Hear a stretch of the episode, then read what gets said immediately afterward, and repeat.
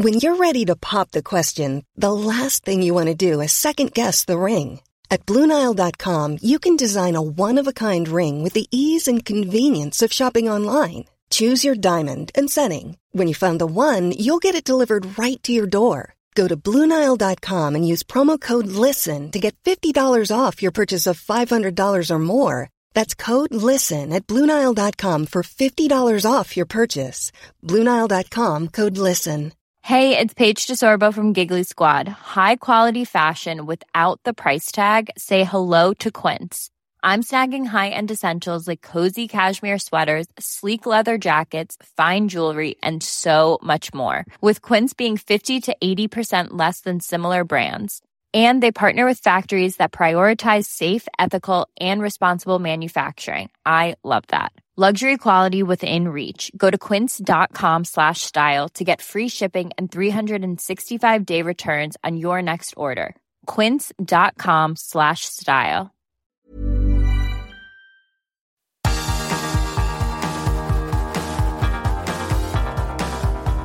Universo Premier, tu podcast de la Premier League. Hola, ¿qué tal? Bienvenido a Universo Premier. Yo me llamo Álvaro Romeo y seguramente me conozcas ya porque seas oyente de este programa. Si es la primera vez que estás aquí, bueno, espero que disfrutes y que vuelvas, y que vuelvas a Universo Premier. En este programa solemos hablar de la Premier League.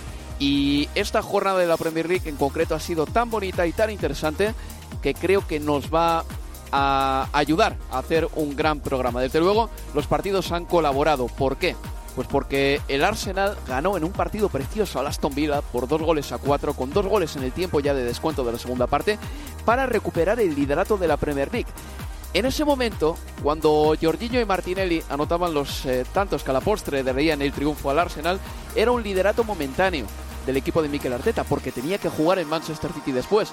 Y el Manchester City no ganó al Nottingham Forest, empató a uno en el campo del Nottingham, lo que significa que el Arsenal recupera el liderato tras una semana que parecía difícil después de caer por 1 a 3 en el Emirates, em, en el Emirates ante el Manchester City. Pero esta Premier League tiene muchas fluctuaciones, es una liga un poquito volátil en la que los cambios en la clasificación se, se van a dar con bastante normalidad de aquí hasta el final, preveo yo, porque ni el Arsenal es imbatible, ni el City es tan fiable como en otras campañas, y creo que esta volatilidad también se extiende al resto de la tabla, porque por ejemplo, el Newcastle, por A o por B, lo explicaremos después, no ha conseguido defender la cuarta plaza que por el momento tenía, y ha visto como el Tottenham le ha superado en la clasificación, un Tottenham que le ha ganado hace tres minutos nada más al West Ham United por 2 a 0 en casa. Y por abajo, bueno, eh, la situación pinta, diría que un poco complicada para el Southampton, que sin embargo le ganó al Chelsea. El eh, Leeds United está en descenso junto al Southampton y otro equipo que está en descenso es el West United, que esta campaña está de pena. Solo ha ganado un partido a domicilio y su última racha es demoledora. Una victoria, tres empates y siete derrotas en sus últimos 11 partidos de Premier League. No sé si esto es sostenible eh, ni para los directivos de Ham United ni para el propio David Moyes, que hoy además ha hecho una serie de, campos que, de cambios que no hemos comprendido porque los buenos jugadores han saltado al campo demasiado tarde. Para hablar de lo que ha sido esta jornada, tengo a mi lado a don Leonardo Ezequiel Bachanian. Hola Leo, ¿qué tal? ¿Qué tal? Muy buenas, Álvaro. Bueno, Leo, de todas estas cosas, ¿qué es lo que más te llama la atención?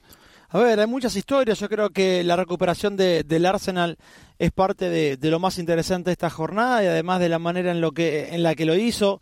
Después de 14 años eh, termina ganando un partido fuera de casa que al descanso lo perdía, como fue el caso de ayer en, en Villa Park, cuando después de los primeros 45 minutos caía 2 a 1 ante el conjunto de, de Unai Emery y lo termina empatando en la segunda parte con gol de Sinchenko y ya en los instantes finales, en el 93 y en el 98, se termina llevando un triunfo importantísimo, sobre todo después de haber jugado 72 horas antes eh, en el Emirates ante el City, de haber perdido ante el City, que lo superaba por primera vez en la tabla o que llegaba a la, punta de, la Premier por primera vez desde el 5 de, de, noviembre. Bueno, ese Arsenal que además había sacado hasta ayer apenas un punto de los últimos nueve, termina sumando de a tres, termina recuperando sensaciones y termina teniendo a un eh, entrenador que estaba muy feliz de la producción de sus futbolistas, sobre todo en la segunda parte. y, por eso creo que parte de lo que deja esta jornada, creo yo, es eso, la recuperación del conjunto Gunner. Vamos a escuchar al guipuzcoano Mikel Arteta. Eh, tú has dicho que estaba feliz. Bueno, estaba radiante Mikel Arteta después de recuperar el liderato de la Premier League. Ahí va, Mikel Arteta. Well, extremely happy uh, because this game had a, a, very complicated context. The first one psychologically because of the defeat we had against City, especially with the performance that we had, and then 70, less than 72 hours you have to come here in the morning, and after five minutes you concede a goal, and then you have to react from there.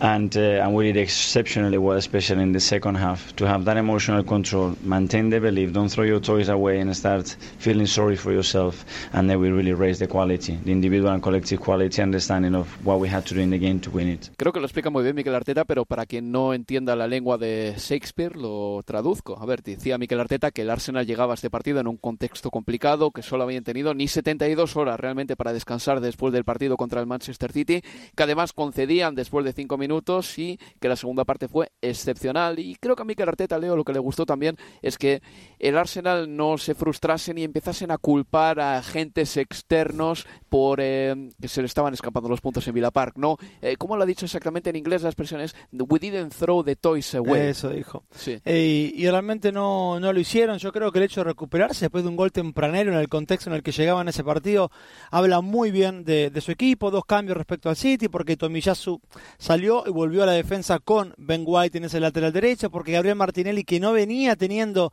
desde hace un tiempito a esta parte buenas eh, presentaciones, vio como Leandro Tosar comenzaba por primera vez un partido de, de Premier. En general veníamos asistiendo al ingreso de Trossard en lugar de Martinelli. Y cómo son las cosas, ¿no? El día que le toca ser suplente, luego ingresa y termina convirtiendo además uno de los goles del triunfo, el cuarto, me refiero a Gabriel Martinelli. El Arsenal, Leo, que me escuchen bien los oyentes, ¿eh? O sea, subid el volumen de vuestros dispositivos. El Arsenal no ganaba un partido fuera de casa en el que se iba perdiendo al descanso desde 2009 en Premier League. Desde 2009. Y por fin consiguió ganar un partido fuera de casa en Premier. Después de irse al descanso perdiendo. Esto habla también de la mentalidad que quería resaltar Mikel Arteta. Es un equipo distinto, es un equipo con una fe diferente que después de conceder suele marcar prácticamente automáticamente. Eh, ha sido la tónica de la temporada. De hecho, el Arsenal ha ido muy pocos minutos por detrás en el marcador esta campaña.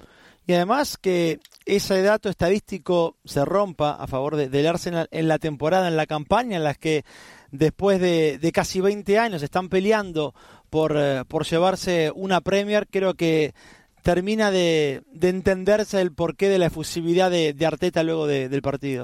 Eh, le he dicho anteriormente que Jorginho fue el que marcó el gol en el minuto 93, el 2 a 3. En realidad fue Emiliano Martínez de propia puerta, ¿vale? Eh, el tiro de Jorginho eh, pegó en la cruceta y el rebote le dio en la chepa al pobre Emiliano Martínez y entró en la portería. Entonces, el partido iba 2 a 3 y el Aston Villa tuvo un último córner para tratar de empatar el partido. Y Emiliano Martínez, ¿qué es lo que hizo? Como es un portero al que le gusta también marcar diferencias, subió a rematar ese córner.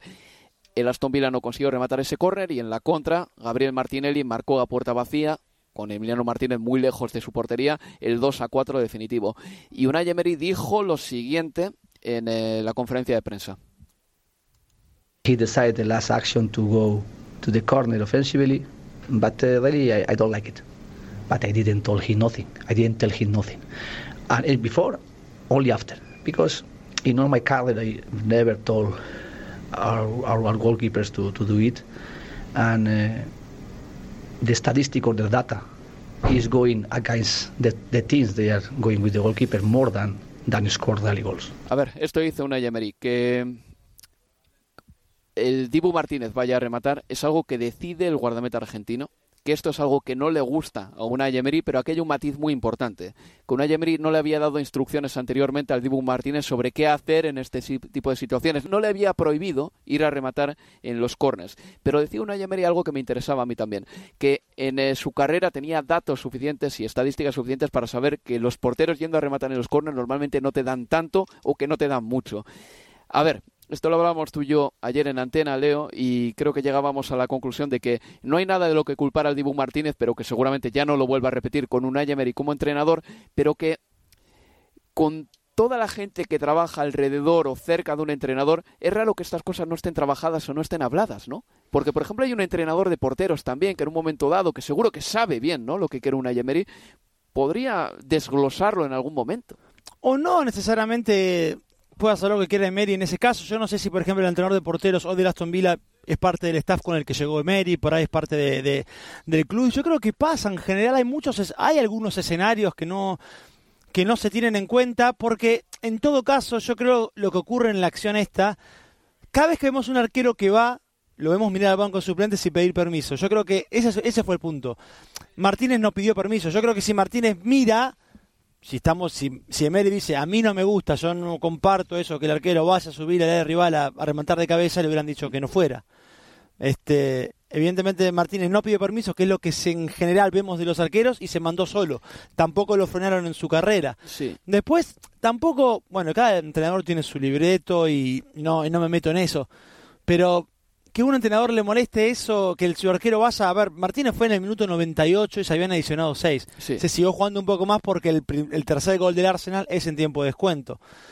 Pero lo veo totalmente inocuo, no, no, este, es verdad que la acción termina en gol, pero es que si ese córner terminaba en, eh, en alguna otra cosa, el partido iba a morir también ahí. Hablamos que estamos en el minuto 98 cuando se habían adicionado 6. Pero yo soy tiendo a creer que hay cosas, aunque parezca raro, quizás no en la élite, en los millones, en la cantidad de gente que trabaja en un cuerpo técnico, que hay siguen habiendo escenarios que no se plantean hasta que suceden. Y este fue uno de esos. Sí, creo que aquí también hay una derivada de la historia muy importante, que Unai Emery pudo haberlo detenido, porque no tenía más que ver a Emiliano Martínez para allí y decirle que no fuese, ¿no? Por mucho que en el campo a veces es difícil trasladar una una instrucción, esa instrucción no es muy difícil de trasladar. Es decir, no, no, no, no vayas y ya está. Y Emiliano Martínez lo va a entender.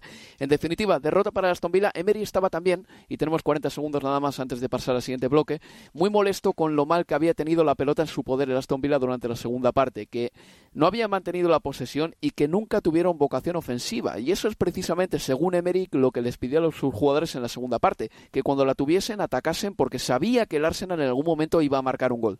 Sí, Oli no tuvo opciones de, gol en el segundo tiempo. Coutinho que marcó muy bonito gol agarrando a contrapierna a Ramsey tampoco tuvo participación.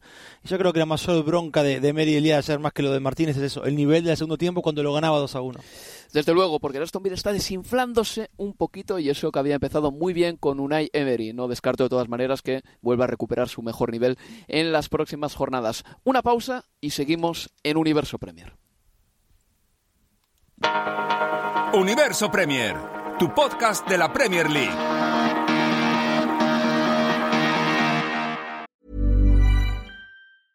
Hey, it's Paige DeSorbo from Giggly Squad. High quality fashion without the price tag. Say hello to Quince. I'm snagging high-end essentials like cozy cashmere sweaters, sleek leather jackets, fine jewelry, and so much more. With Quince being 50 to 80% less than similar brands and they partner with factories that prioritize safe ethical and responsible manufacturing. I love that. Luxury quality within reach. Go to quince.com slash style to get free shipping and 365 day returns on your next order. quince.com slash style Mom deserves the best, and there's no better place to shop for Mother's Day than Whole Foods Market. They're your destination for unbeatable savings, from premium gifts to show-stopping flowers and irresistible desserts. Start by saving 33% with Prime on all body care and candles. Then get a 15-stem bunch of tulips for just $9.99 each with Prime. Round out Mom's menu with festive rosé, irresistible berry chantilly cake, and more special treats. Come celebrate Mother's Day at Whole Foods Market. Hey there, it's Michelle Norris. I'm host of a podcast called Your Mama's Kitchen. When I travel, I'm usually looking for a way to find a taste of home when I'm not at home. And one of the things I love to do when I am at home is entertain. And Airbnb allows me to do that. When I was in California recently, I rented a house that had a great kitchen. And when we were sitting around the table, we're all thinking, we're in someone else's house. Someone could be in all of our homes as well. If you have a home, but you're not always at home, you have an Airbnb. Your home might be worth more than you think. Find out how much at airbnb.com/slash host.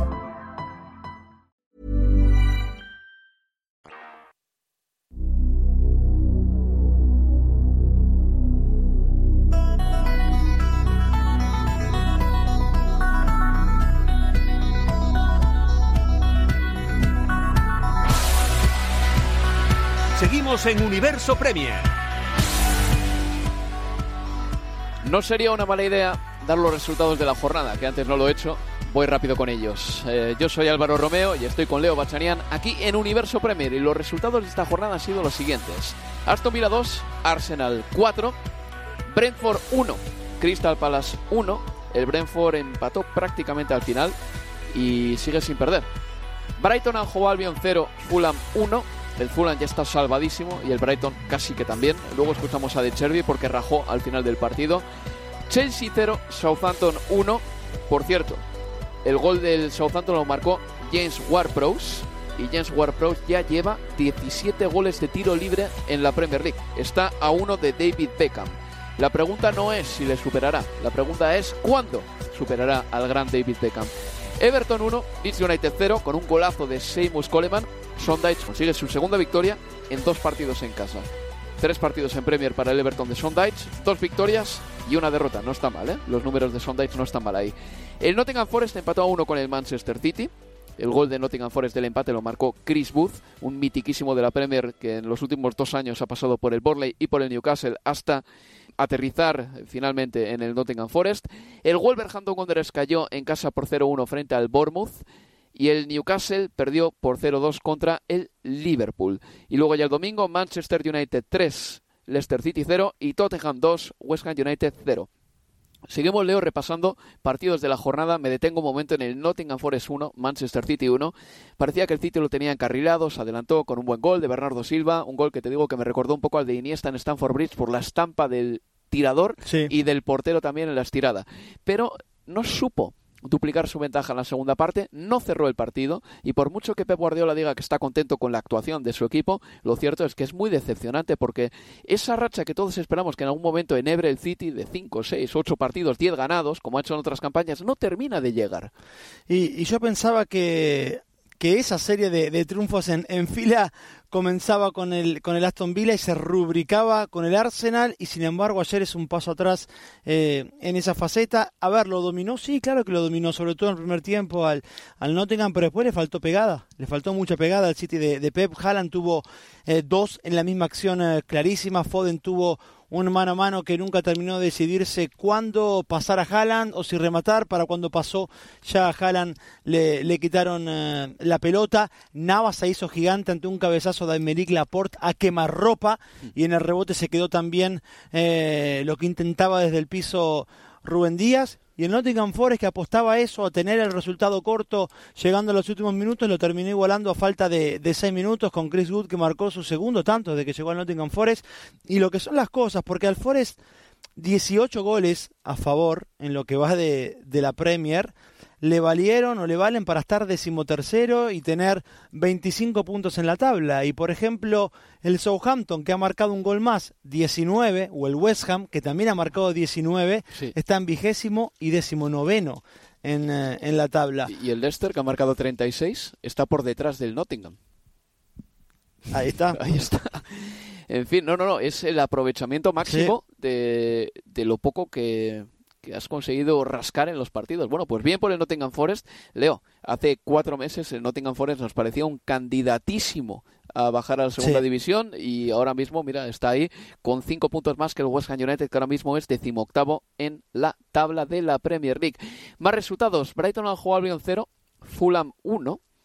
El Brighton al Albion cayó y De Cherby fue expulsado durante el partido y la rajada de De Cherby es tremenda. Entre que habla muy claro y que tampoco se expresa del todo bien en, en, inglés, al final le salió una de esas rajadas épicas. Vamos a escuchar a Roberto de Cherby porque de verdad merece la pena oírle. Didn't like him uh, in in terms of attitude, and I told him uh, I lost time to to have a meeting with his boss in this week. I lost two hours, and in my work is to training my my my players, and I lost time. Did you feel that was a waste of time then, that meeting with the referees in the week? For me, yes, of course. Para mí sí, para mí sí ha sido una pérdida de tiempo. ¿Y qué fue una pérdida de tiempo para mmm, este señor, eh, de Cherby, un entrenador magnífico, por cierto? Esta semana, Howard Webb fue al campo de entrenamiento del Brighton and Hove Albion eh, como parte de bueno, pues estas charlas eh, técnicas que ofrecen los árbitros. Y Howard Webb es el presidente del comité de árbitros Y De Cherby, después de que le expulsen, por cierto, De Cherby decía que no le había insultado al árbitro, que le había dado su opinión únicamente, decía De Cherby, he perdido dos horas de mi tiempo en esa reunión que tuve con el jefe de los árbitros. Ha sido una pérdida de tiempo y no voy a volver a una reunión más, que yo no sé siquiera si esto lo permite la Premier League, o es hasta obligatorio asistir a esas reuniones. Y decía también en una entrevista separada que dio a Sky Sports que el nivel del arbitraje había sido bastante malo eh, por el momento por lo que había visto. Es una rajada gorda. ¿eh? Sí, enojadísimo, estaba eh, de Cherry. Su equipo, a ver, hizo méritos realmente. Abro en el partido tuvo muchísimas oportunidades de gol para, para por lo menos llevarse un empate. Lo termina decidiendo el Fulham de, de Silva en el minuto 88 con el gol del futbolista israelí Manor eh, Solomon, el chico que está, futbolista que está a préstamo del Shakhtar Donetsk a dos minutos del cierre en un Fulham que está haciendo un campañón, 38 puntos, está a tres del Newcastle, a cuatro del Tottenham que es zona Champions, digo para ponerlo aún más en, contexto, pero está claro que el, que el Brighton mereció más, más allá de los errores arbitrales lo que le faltó fue eficacia, realmente porque McAllister tuvo dos o tres clarísimas para marcar, porque Caicedo un buen primer tiempo, sobre todo, al igual que, que Pervis, quizás ha bajado un poquito el nivel los últimos dos tres partidos Solimarch, mm. Pascal Gross se lo ve un poquito menos, pero ayer no mereció perder el conjunto de, de, Cherby y además, entonces la derrota, sumado al enojo con, eh, con algunas decisiones arbitrales, terminaron dejando un De Cherby eh, tirando para todos lados. Entiendo hasta cierto punto de Cherby. Imagínate que tienes que trabajar y de repente te cortan en mitad de tu jornada para asistir a una reunión de dos horas. Si en diez minutos tú no me dices lo que me tienes que decir, o no me vendes lo que me tienes que vender, o no me explicas bien lo que me tienes que explicar, estamos perdiendo el tiempo aquí. Y creo que dos horas con los árbitros puede ser también excesivo, por lo menos a ojos de De Cherby. Bueno, De Cherby en todo caso le habría que regalar una remera de esas con estampadas que diga esta reunión pudo haber sido un email. Y yo creo que le, calza perfecto. perfectamente, perfectamente. Bueno, pues eh, derrota del Brighton a Albion. El Chelsea también cayó en casa por 0-1 contra el Southampton. Creo que vamos a tener tiempo en el próximo Universo Premier de hablar un poquito más del Chelsea porque tenemos que hablar del Newcastle United. Newcastle 0, Liverpool 2 era el 2 a 0, 1500 en la historia de la Premier League. Este dato es de Opta, Leo. ¿Cuál crees que es el resultado que más ha dado en la historia de la Premier League? A ver, la verdad que no, no conozco el dato y me lo juego. Da igual. 2-1. El 2 a 1 es el segundo resultado que más se ha dado en la historia de la Premier League. Entonces, el, primero gana, el, primero gana, con mucho, ¿eh? Sí. Sí.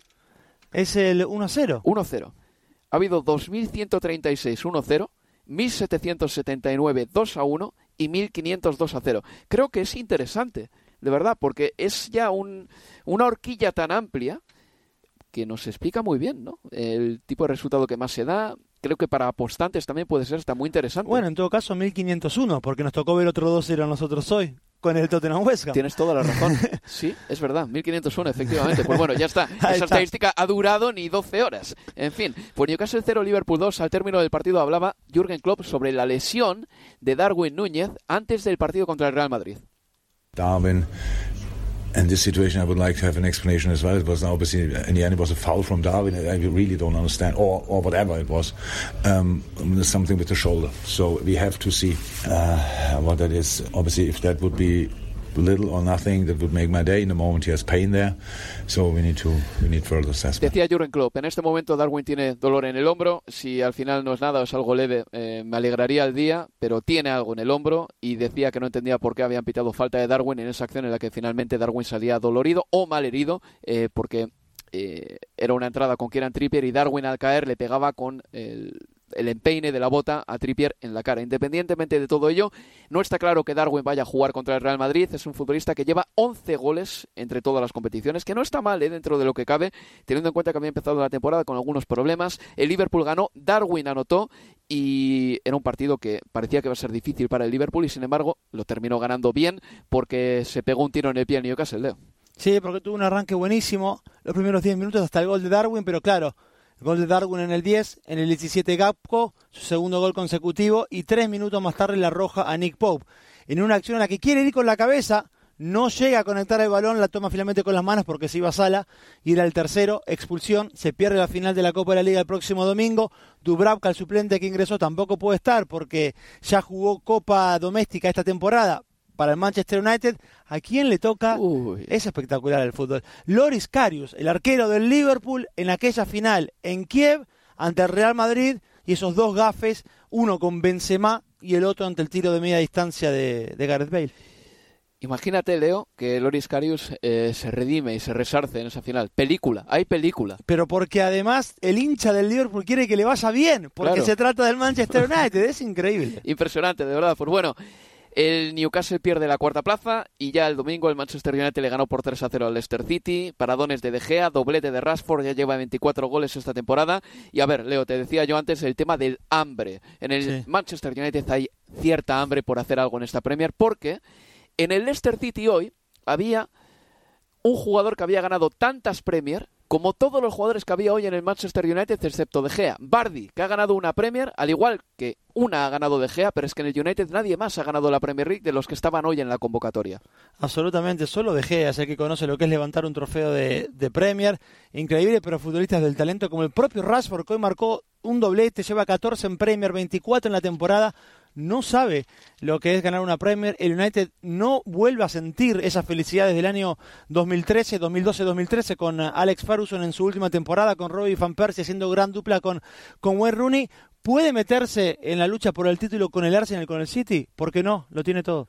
Está cerquita, está cerquita el Manchester Está a cinco puntos. A cinco puntos nada más. El Arsenal tiene un partido menos, pero eh, eso no empece para que el United se pueda sentir, desde luego, candidato a ganar esta Premier League. Y luego ya en el último partido del día, el Tottenham le ha ganado por 2 a 0 al West Ham United. Entre ellos ha marcado Son, que esta temporada ha anotado cinco goles en Premier y cuatro de ellos han sido saliendo desde el banquillo. Leo, cuídate. Un placer. Y antes de irnos, me gustaría dedicar este programa a la memoria de Christian Atsu, futbolista que militó en la Premier League durante una serie de temporadas y que fue encontrado entre los escombros eh, de su casa tras el terremoto que hubo la semana pasada en Turquía. Ha fallecido a la edad de 31 años y deja una mujer y tres hijos, así que lo mejor para su familia. Esto ha sido todo por nuestra parte. Gracias por estar una semana más en Universo Premier. Adiós amigos. Adiós. Universo Premier, tu podcast de la Premier League.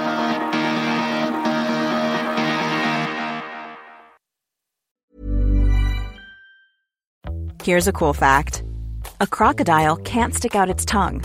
Another cool fact you can get short term health insurance for a month or just under a year in some states. United Healthcare short term insurance plans are designed for people who are between jobs, coming off their parents' plan, or turning a side hustle into a full time gig. Underwritten by Golden Rule Insurance Company, they offer flexible, budget friendly coverage with access to a nationwide network of doctors and hospitals. Get more cool facts about United Healthcare short term plans at uh1.com. Hey, it's Danny Pellegrino from Everything Iconic. Ready to upgrade your style game without blowing your budget? Check out Quince. They've got all the good stuff shirts and polos, activewear, and fine leather goods, all at 50 to 80% less than other high end brands. And the best part? They're all about safe, ethical, and responsible manufacturing. Get that luxury vibe without the luxury price tag. Hit up quince.com slash upgrade for free shipping and 365 day returns on your next order. That's quince.com slash upgrade.